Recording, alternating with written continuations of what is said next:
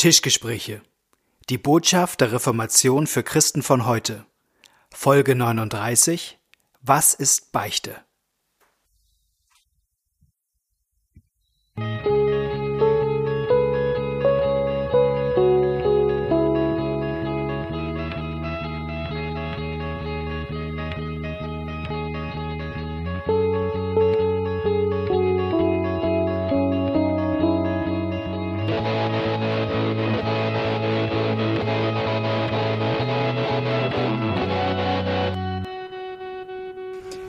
Herzlich willkommen bei den Tischgesprächen. Schön, dass ihr auch heute wieder mit dabei seid und uns hier zuhört, ähm, wie wir versuchen, aktuelle Themen des christlichen Glaubens von der Reformation her irgendwie erhellend zu diskutieren. Ähm, das war jetzt ein bisschen verklausuliert, aber. Ähm, und wir stellen uns eigentlich immer noch vor. Ja. Also wir, das sind Malte Detje, Pastor aus Hamburg und ich, Knut Nippe, Pastor aus Neustadt in Holstein. Genau. Und ähm, einer, ich glaube, es ist deiner Freunde, wir nennen keine Namen, aber es ist einer deiner Freunde, sagte, ihr müsst doch mal was zum Thema Richtig. Beichte machen. Ja. Beichte, Buße, irgendwie so in die Richtung. Macht doch mal was dazu. Und das Gute ist, dass das auch nahe liegt, weil wir ja eine Reihe haben und heute abschließen zum ähm, Kleinkatechismus, einem Glaubenskurs von Martin Luther, der in wir haben das schon mal angesprochen, der in verschiedenen Auflagen rausgekommen ist und Luther hat das immer erweitert und zum Schluss hat er dann auch noch einen Abschnitt über Buß und Beichte dazugefügt und damit beenden wir das heute, mhm. passend zum Buß und Betag. Mhm. Genau. Ähm, ich finde das irgendwie, das Beichte ist, ist ja auch so ein bisschen so ein geheimnisvolles Thema, weil, weil ähm, ich glaube, viele gerade evangelische Christen gar nicht mehr so viele Erfahrungen damit, äh, damit haben. Man ja, kennt es dann eher noch aus eine, dem Fernseher. Das ist eine Tragödie. Die Vorstellung ist, Beichte, das ist was, das machen die Katholiken, die müssen das machen, aber wir brauchen das zum Glück nicht mehr. Nee, das genau. ist richtig schlimm, weil das so was Tolles ist. Und, und ich muss aber auch fair sagen, ich kann das auch ein bisschen verstehen, dass das Thema nicht oben aufliegt, weil ich, ich kenne relativ viele, die römisch-katholisch sozialisiert sind ähm, und denen das Thema Beichte irgendwie verdorben wurde, wegen dieses Beichtzwangs, also dass ja, man, man beichten musste, muss. Genau.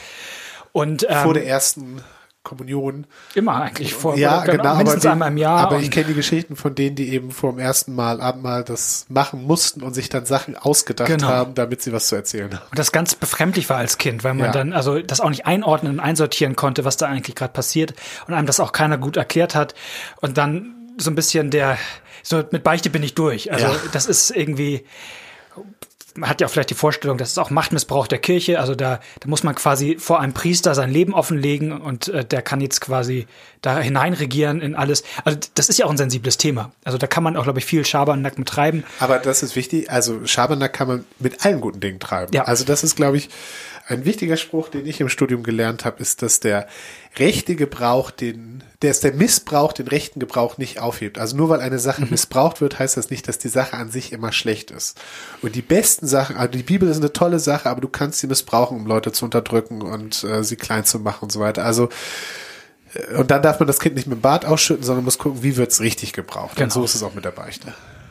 Und ähm, dann wäre, finde ich, schon mal eine spannende Frage, wie man, was Beichte eigentlich genau ist. Also äh, vielleicht können wir das erstmal so klären, weil man hat ja so die Vorstellung, vielleicht aus dem Film, da sitzt dann der, der, der, der Priester in diesem Beichtstuhl und dann geht man auf die andere Seite rein und es gibt immer eine bestimmte Art der Kameraführung, die die beiden so nebeneinander zeigt und dann, also so, so, so kennt ja, man genau. ja Beichte. Aktuell glaube ich in Daredevil, ne? Das ist ja so ein katholischer Superheld bei Marvel. Da bist du wieder äh, ja, also, weiter vor als ich. Ja, also wer Daredevil guckt, äh, Daredevil geht regelmäßig zur Beichte und mhm. erzählt das, was ihn belastet, dem Priester. Ja. Ähm, ja, vielleicht können wir einfach mal klären, was Beichte eigentlich ist. Mal so ein bisschen, sag ich mal, Aufklärung hier betreiben. Beichte ist, dass ich einem ähm, Mitchristen oder einer Mitchristin gegenüber ähm, die Sünden bekennen, äh, die mich belasten und für die ich um Vergebung bitte und dass mir mein Gegenüber dann im Namen Jesu, also der ist an der Stelle der Stellvertreter für Jesus mhm. und der spricht mir dann die Vergebung Jesu für diese Sachen zu. Das ist Beichte und das kann verschiedene Formen haben. Das muss kein Pastor sein. Eine gute Ordnung, dass es Pastoren auch machen. Genau. So, äh, also dafür sind sie auch da. Pastoren also, sind dafür ausgebildet. Pastoren, es gibt eine Sonderregelung. Pastoren sind juristisch geschützt und verpflichtet, das, was ihnen in der Beichte erzählt wurde, ja. dürfen sie nicht weitererzählen. Wenn Malte jetzt zu mir kommt und mir den Mord an seinem, äh, was weiß ich, Kollegen beichtet, ähm, Nur, dass keine falschen Gerüchte aufkommen. Das war jetzt zum Beispiel, das was anderes. Also egal, also Mord, äh, also an irgendjemand, an einem Fußballfan der anderen Mannschaft oder was weiß ich, wenn Malte mir das beichten würde und die Polizei kommt am nächsten Tag und sagt, hier, wir wollen Sie mal verhören, wir verdächtigen den Malte, hat er Ihnen was erzählt, dann bin ich juristisch verpflichtet, ihn nichts zu sagen. Ja. Also das ist die Besonderheit beim, beim Pastor, das juristisch festgelegte Beichtgeheimnis. Aber ähm, es ist nicht so, dass man nur beim Pastor oder Pastoren beichten kann, sondern man kann es bei jedem Christen machen. Es ist natürlich gut, sich jemand zu suchen, der ähm, damit was anfangen kann, mhm. sag ich mal so. Also bei einem, einem Bruder oder einer Schwester. Und es gibt auch die Form der ähm, ähm, Gemeindebeichte, dass man nämlich in der Gemeinde zum Beispiel vom Abendmahl ähm, das allgemein und öffentlich macht. Ähm, da wird man dann keine persönlichen Geschichten erzählen. Das ist sozusagen die, der Vorteil bei dem persönlichen Gespräch. Aber auch das ist natürlich Beichte, wenn man, also der Pastor sagt, wir bekennen unsere Schuld und dann kann man in der Stille Gott das sagen, was einem ähm, auf dem Herzen liegt. Und dann spricht einem der Pastor im Namen Jesu die Vergebung zu. Also das wird ja in Gottesdiensten auch noch gemacht, mhm. wobei auch nicht mehr so oft. Ich habe mal von jemandem gehört, der es zum ersten Mal erlebt hat und völlig geschockt war, dass der Pastor sowas Persönliches anspricht. Ähm, bei Luther geht es, glaube ich, jetzt hier vor allen Dingen um die Form der Einzelbeichte, also bei einem Pastor oder mhm. bei einem Mitchristen. Und dafür äh, werbe ich auch, sag ich mal. Das finde ich also. Warum? Also, ja, also weil, weil es total unterschätzt ist und weil es eine super Form ähm, der Befreiung ist, ähm, weil es seelsorgerlich, glaube ich, total gut ist, die Vergebung Gottes konkret zugesprochen zu bekommen mhm. und auch die Sachen auszusprechen, die einen belasten, ähm, die einem, die einem das Gewissen belasten und sich ähm, ja, sich die Vergebung Gottes für diese konkreten Dinge zugesprochen zu bekommen. Aber warum kann ich mir das nicht selber sagen? Weil, also, wozu, warum muss ich da diesen unangenehmen, es ist ja immer ein bisschen auch unangenehm, ja. äh, Prozess hinein, das mit jemandem anderen quasi zu besprechen, offen zu legen und das vom anderen zu hören, kann ich das nicht einfach selber mit Gott Also mein ausmachen? Freund Malte würde sagen, bei Gott ist lieb, durch Mittel zu handeln. Und ist das so? Ja, das ist so. Äh, das sagt er jedenfalls. Ähm, da hat er auch recht.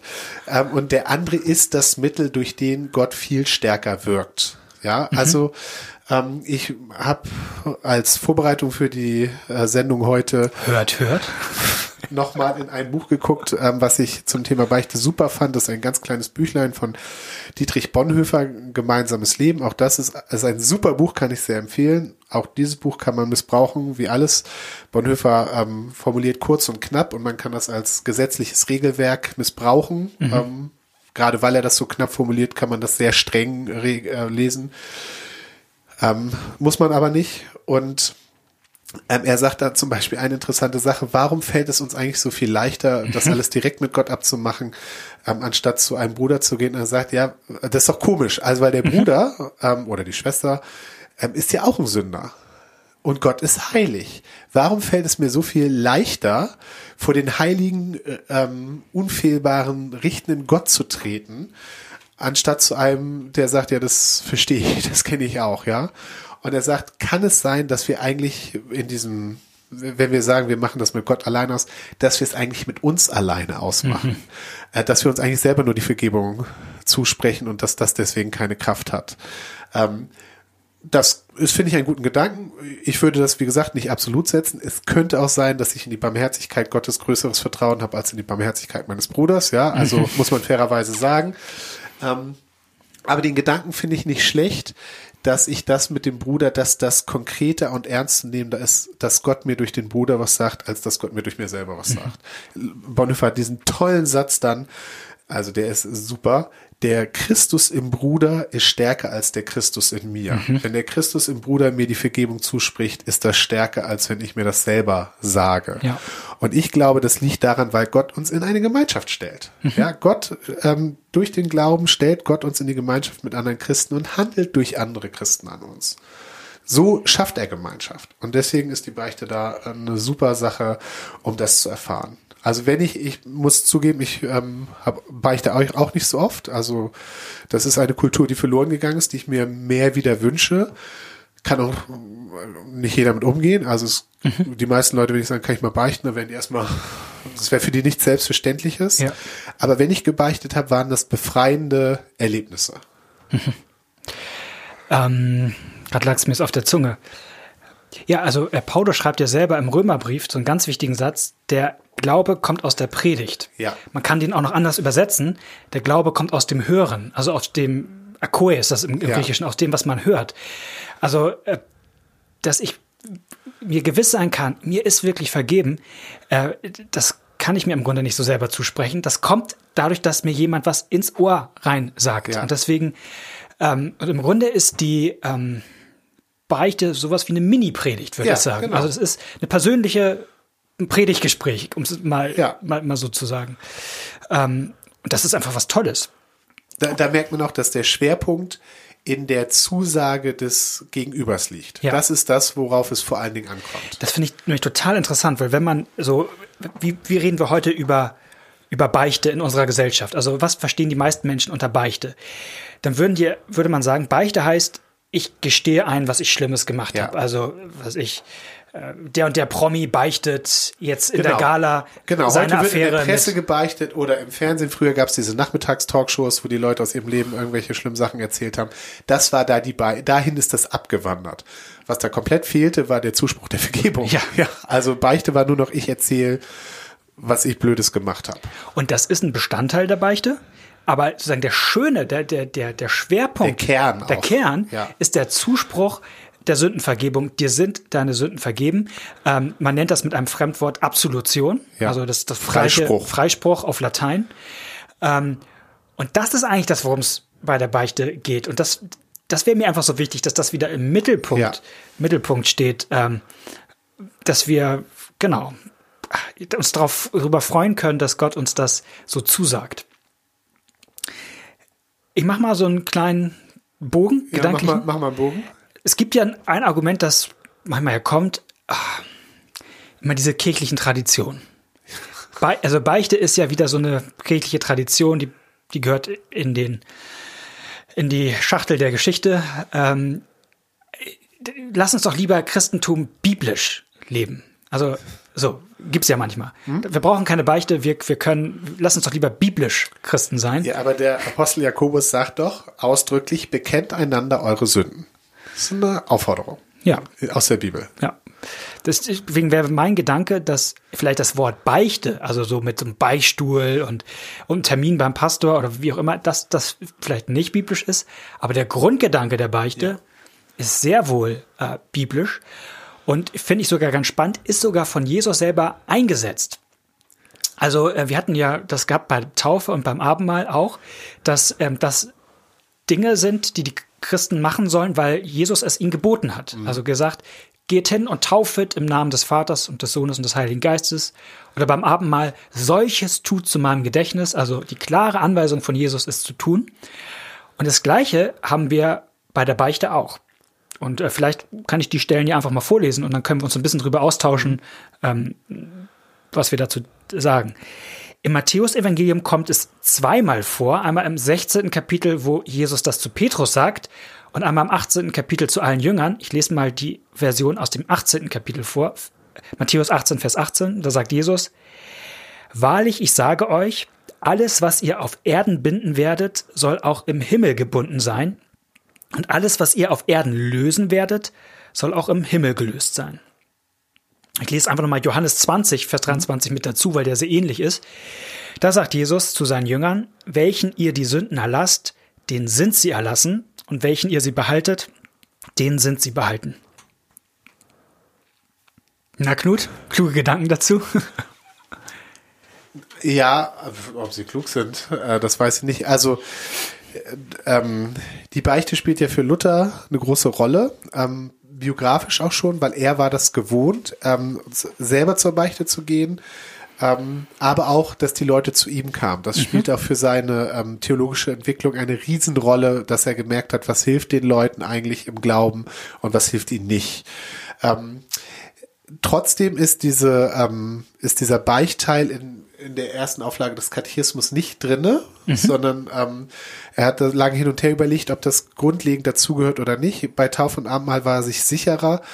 Da gab es einen Befehl Jesu und es gab ähm, ein, ein ähm, was zum ein, Anfassen. Was zum Anfassen, was das verknüpfte. Und da merkt er, das ist wichtig. Bei Taufe ist das Wasser zum Anfassen, genau, beim Abendmahl, beim Abendmahl Brot, Brot, und, und Wein. Und das gab es bei der Beichte so nicht. Und deswegen war er sich nie so ganz sicher, ist das ähm, auch so wichtig. Mhm. Und er hat sich dann aber dafür entschieden, doch, das ist also ähm, mindestens auf zweiter Stelle, weil es diesen klaren Befehl Jesu dazu gibt. Mhm. Weil es die klare Anweisung an die Jünger dazu gibt, die Sünden zu vergeben äh, wie gesagt, das ist hier nochmal ein interessanter Teil, was das mit dem behalten soll. Ja, ja, ja. Ähm, aber äh, die, dieser, ähm, also der, der Auftrag überhaupt zu vergeben, kommt ja sowieso häufiger. Also also als Alleinstehendes, aber hier wirklich dieses, die Leuten das zu lösen, loszusprechen, dieses mit der Absolution, das wird hier, ähm, bekommt hier, wird hier auch mit diesen öffentlichen Worten gesagt. Und dann hat Luther gesagt, nee, das ist mindestens auf Platz zwei hinter, also Platz eins teilen sich Taufe und Abendmahl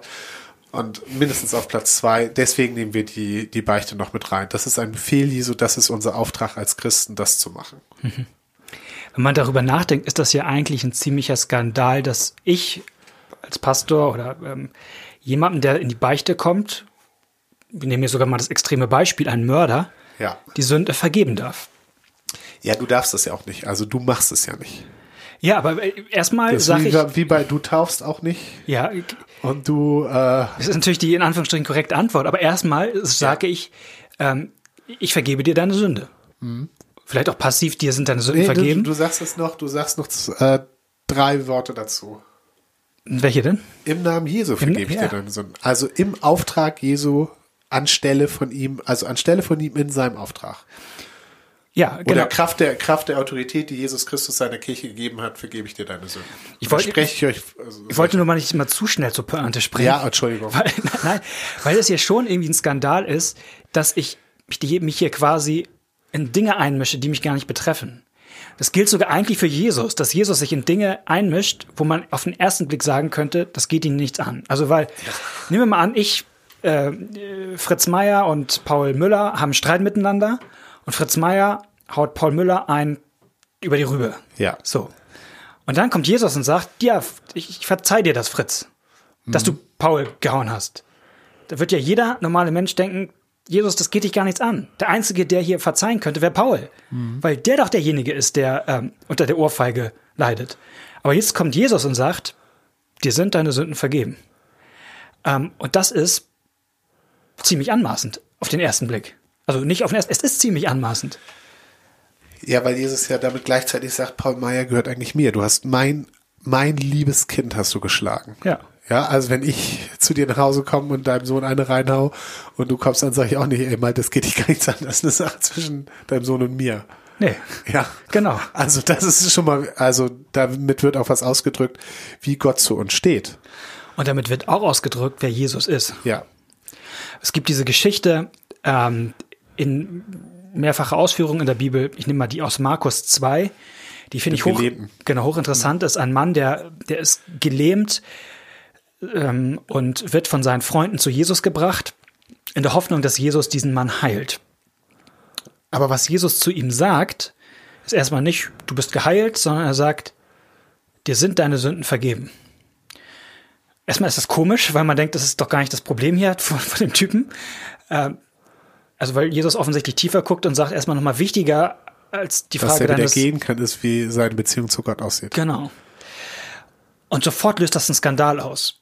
Nur Gott kann Sünden vergeben. Genau, die Pharisäer, also die, die wirklich religiös gut gebilden, checken die, sofort, was hier richtig, passiert. Die haben, die haben recht, die haben die recht. Haben inhaltlich ja. recht. Die sagen, Jesus, das steht ja nicht zu.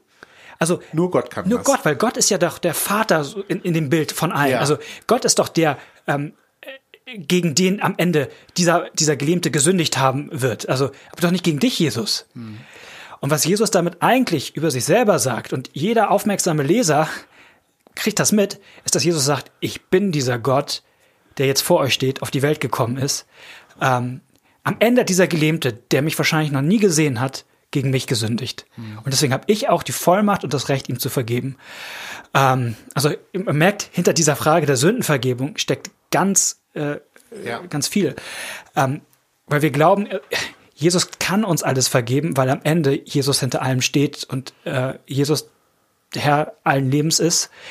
Ähm, und deswegen, wenn Jesus seiner Kirche die Vollmacht gibt, die Sünde zu vergeben, wie gesagt, dann sind das nicht äh, Knut Nippe oder Malte Detje, die, die jetzt hier ähm, quasi privat Sünde vergeben, sondern im Auftrag von Jesus, der diese Vollmacht hat, weil er die Quelle allen Lebens ist, dann auch äh, alles, was das Leben zerstört, auch zu vergeben.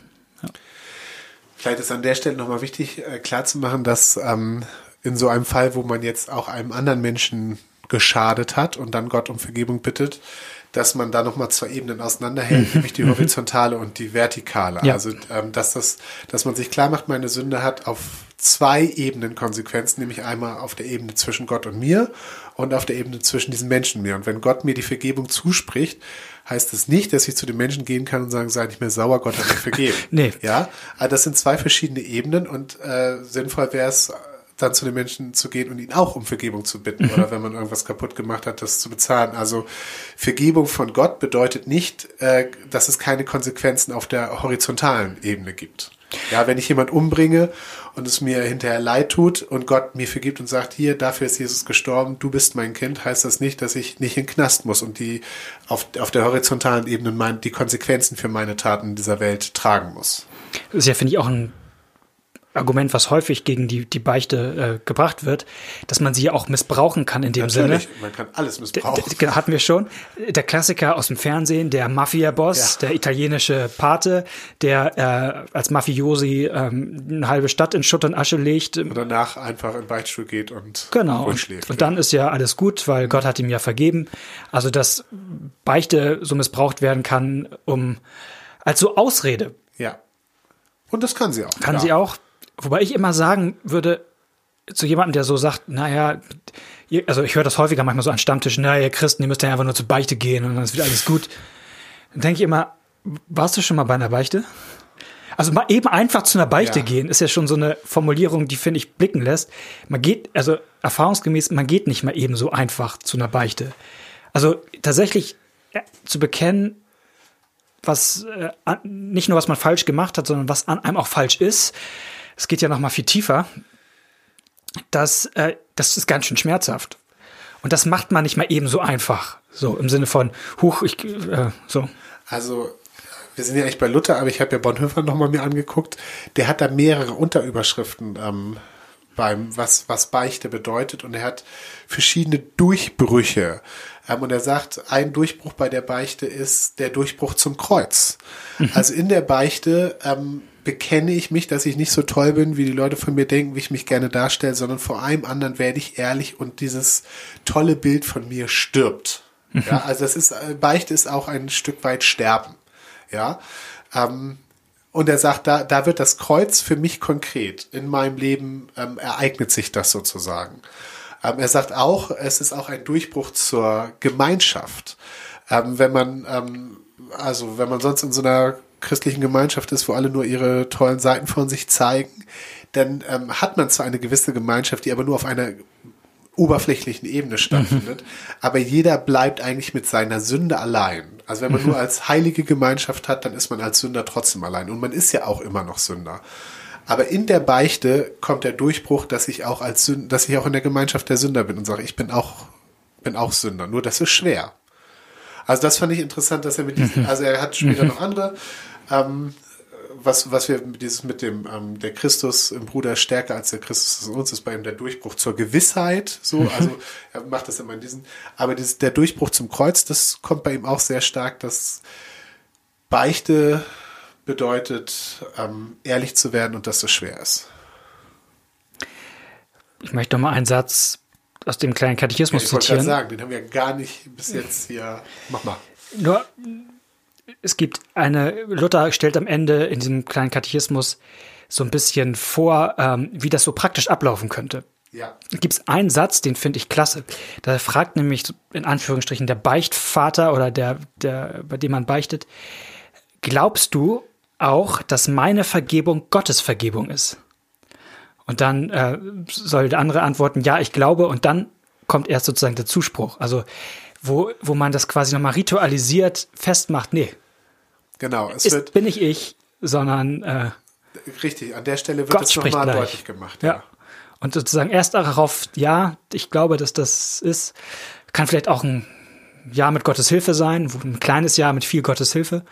Ähm, ja, das finde ich nochmal irgendwie so eine, so eine Sternstunde. Und genauso wie am, am Ende, das finde ich irgendwie so ein bisschen auch süß oder irgendwie auch schön, endet mit der Formulierung, welche aber im Gewissen sehr beschwert oder betrübt und angefochten sind, die wird ein Beichtvater wohl mit mehr Worten der Heiligen Schrift zu trösten wissen und zum Glauben reizen.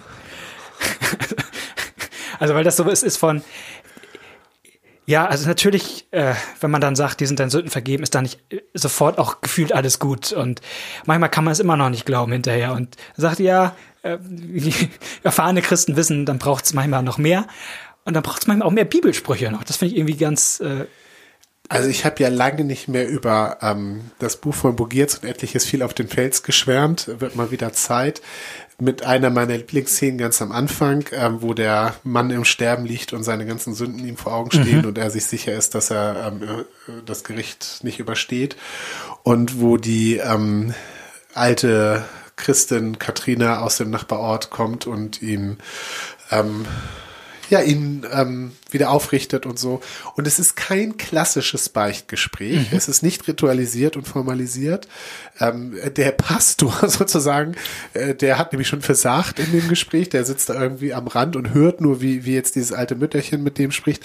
Aber de facto ist es hier an der Stelle auch eine Beichte, weil der, der Mann, der Mann begründet, warum er in die Hölle kommt mit, mhm. und sagt, erzählt wirklich aus, aus den tiefsten seines Herzens, was da für negative Gedanken und sind und dass er sich äh, den Tod seiner Eltern gewünscht hat, damit er endlich das Erbe kriegt und so weiter. Und sie erzählt ihm von der Vergebung Jesu. Und es ist nicht in dieser Formel, aber von der Struktur ist es auch ein Beichtgespräch. Einer, der seine Sünden bekennt und darunter leidet. Er macht es, er macht es an der Stelle gar nicht, um Vergebung zu kriegen, nee. sondern einfach, weil die Sünden ihn so belasten. Aber sie kommt ihm immer wieder mit der Vergebung von, von Jesus. Und da kommt dann auch, dass er sagt, Katrina, ich bin so ein großer Sünder. Und sie sagt, ja, aber Jesus ist ein noch größerer Erlöser. Und man merkt, wie sie, also, er sagt dann auch, Katrina, noch ein Wort und ich glaub's. Und dann gibt's ihm noch ein Bibelwort. Also das ist, das ist von der Struktur her ein Beichtgespräch, ganz klar. Und sie macht's in einer Faszination mit, mit Bibelversen. Ja. Sie, aber steht nicht dort geschrieben. Genau. Hm? Christus ist gekommen, die Sünder selig zu machen. Ja, genau. So, also das ist ja auch äh, so dieses, ähm, mein Herz hält dir vor dein Wort. Also das, so dieses Gottes Wort ja. vor Augen haben und hier sagt doch Gott und dem Zweifel da, den Zweifel mit dem Versprechen Gottes begegnen. Mhm. Das, das schließt sich nochmal wieder der Bogen zum Thema Zweifel, ne? Ja. So, also ähm, dieses am Ende auch nach auch nach so einem Beichtgespräch, äh, da kann noch Zweifel übrig sein und äh, und da immer wieder mit Gottes Wort äh, zu trösten, das ähm, Finde ich schon besonders. Wenn du äh, Bogen schließen willst, wir sind ja jetzt am Ende mhm. unserer äh, Katechismusauslegung. Ähm, interessant ist auch, dass ähm, Luther bei der Frage, welche Sünden soll man denn bekennen, wieder den Bogen zurück zum Anfang zu den zehn Geboten ja. schlägt und sagt, ja. du kannst an den zehn Geboten gucken, wo du was hast. Ja, mhm. also an denen merkst du, ähm, man soll auch nicht suchen und so weiter und so, aber wenn, wenn es dir um die Frage geht, was ist eigentlich in meinem Leben nicht in Ordnung, da sagt Luther, die zehn Gebote zeigen dir das. Mhm. Ähm, es gibt den Ausdruck Beichtspiegel, das sind dann auch so Fragen, die einem, wo man gucken kann, aber die sind, wenn sie gut sind, sind die auch an den zehn Geboten orientiert. Mhm. In dem Sinne, ähm, ich glaube, wir können euch einfach Mut machen, dass, ähm, auch wenn es, glaube ich, ein Herangang ist, wenn man noch nie gebeichtet hat in seinem Leben, dass äh, das zu suchen. Ja, zu ähm, jemandem zu gehen, dem man ehrlich das sagen kann, was einen belastet, wofür dass man konkret die Vergebung Gottes mhm. zugesprochen haben möchte und der andere, der einem dann die Vergebung Gottes für diese Sachen im Namen Jesu zuspricht. Und nicht, weil ihr es machen müsst, aber weil Gott euch damit ein Geschenk macht. Ja. Und das ist, ich finde, Geschenke, darf man sich immer drüber freuen. Wer will, soll sich nehmen. Genau. Ähm, schön, dass ihr heute wieder mit eingeschaltet habt. Ähm, mir war es eine Freude. Ihr habt die Reihe durchgehalten. Genau, ihr habt die Reihe wir durchgehalten. Brauchen wir brauchen neue Themen. Schreibt uns, was sollen wir machen? Worüber sollen wir hier reden? Ähm, ohne das Gespräch mit euch läuft der Podcast nicht. Das kann man ganz ehrlich so sagen. Und ähm, also wir beide sind die, die hier mit dem Mikrofon, aber ähm, ohne das Gespräch mit euch ähm, über die Kanäle funktioniert's funktioniert's nicht. Von daher freuen wir uns, wenn ihr ähm, uns schreibt, Facebook, Twitter, E-Mail tischgespräche.gmx.net. Tischgespräche mit AE. Tischgespräche mit AE. Ja, manchmal helfen die ritualisierten Sachen. Macht's gut. Tschüss. Alles Tschüss. Gute.